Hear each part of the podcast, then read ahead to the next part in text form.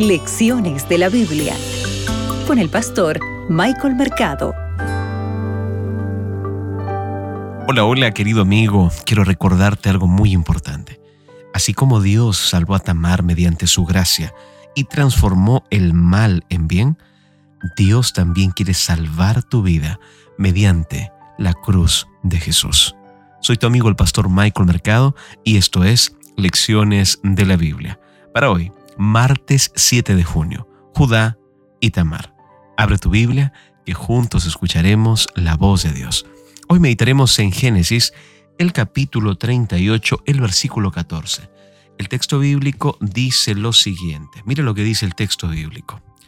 Entonces se quitó ella los vestidos de su viudez, se cubrió con un velo para no ser reconocida y se puso a la entrada de Enahim, junto al camino de Tignat, pues veía que Sela había crecido y que ella no le era dada por mujer. Apreciado amigo, esta es una historia fascinante. ¿Sabes? Tenemos que recordar algo muy importante. Que después de la venta de José, Judá ya no se siente cómodo viviendo ahí con sus hermanos. Es por eso que él prefiere separarse de todos ellos. ¿Y qué es lo que hace? Se une ahora a, los nativos de Canaán. Y esta decisión evidentemente que trae un resultado, ¿verdad? Judá encuentra esposa entre las cananeas y con ellas tiene tres hijos, ¿verdad? Que son Er, Onán y Sela. Tú puedes revisar esto en Génesis 38, versículo 2 al versículo 5.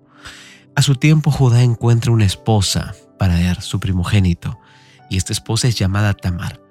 La tradición judía nos dice que Tamar era originalmente gentil, pero lo igual que sucedería con Ruth más adelante, se había convertido al Dios de Israel. Después de la muerte de sus dos primeros hijos, Judá envía a Tamar a la casa de su padre como ayuda, ¿verdad? aunque le promete entregarle a su tercer hijo. Esta es la promesa que no estaba cumpliendo en este momento, ¿verdad? Judá.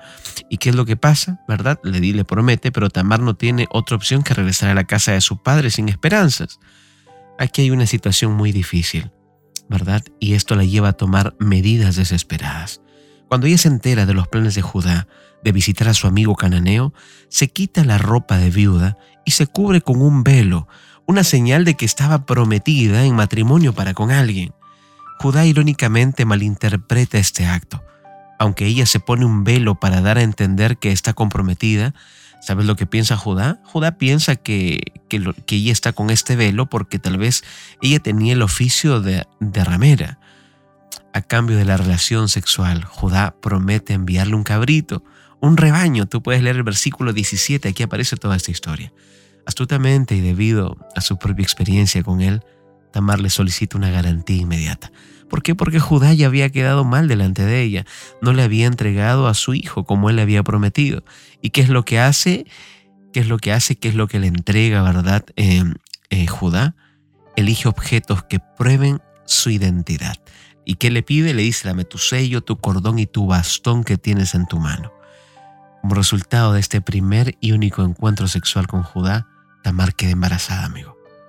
En esta nota de éxito, señal de la participación divina de la providencia, Tamar abandona el lugar. Una vez cumplida la misión, ¿qué es lo que ella hace? Ella regresa con la condición, ¿verdad? Regresa a su condición normal que ella tenía, a sus lugares anteriores. Pero acá hay algo importante que tenemos que recordar. ¿Sabes? Cuando encuentran a Tamar, cuando se enteran de lo que había pasado, eh, Judá emite una orden para que puedan eh, realizar contra ella en el versículo 24. Dice, sáquenla, quémenla. Tamar estás totalmente sometida y obediente a esta medida disciplinaria. Pero sabes, acá hay una estrategia. Y, dentro de esta estrategia de Tamar, recuerda la del profeta Natán, cuando lleva a David a descubrirse como culpable. ¿Lo recuerdas? Sabes, en el capítulo 38 se presenta esta fascinante historia y la historia de Tamar termina de una manera inesperada. Sin embargo, en esta historia aprendemos que así como Dios salvó a Tamar mediante su gracia y transformó el mal en bien, también salvará a su pueblo mediante la cruz de Jesús. Y en el caso de José, convertirá los problemas de José en la salvación de Jacob y de sus hijos. Eso es lo que Dios también quiere hacer contigo. Que Dios te bendiga. Acabas de escuchar Lecciones de la Biblia con el pastor Michael Mercado.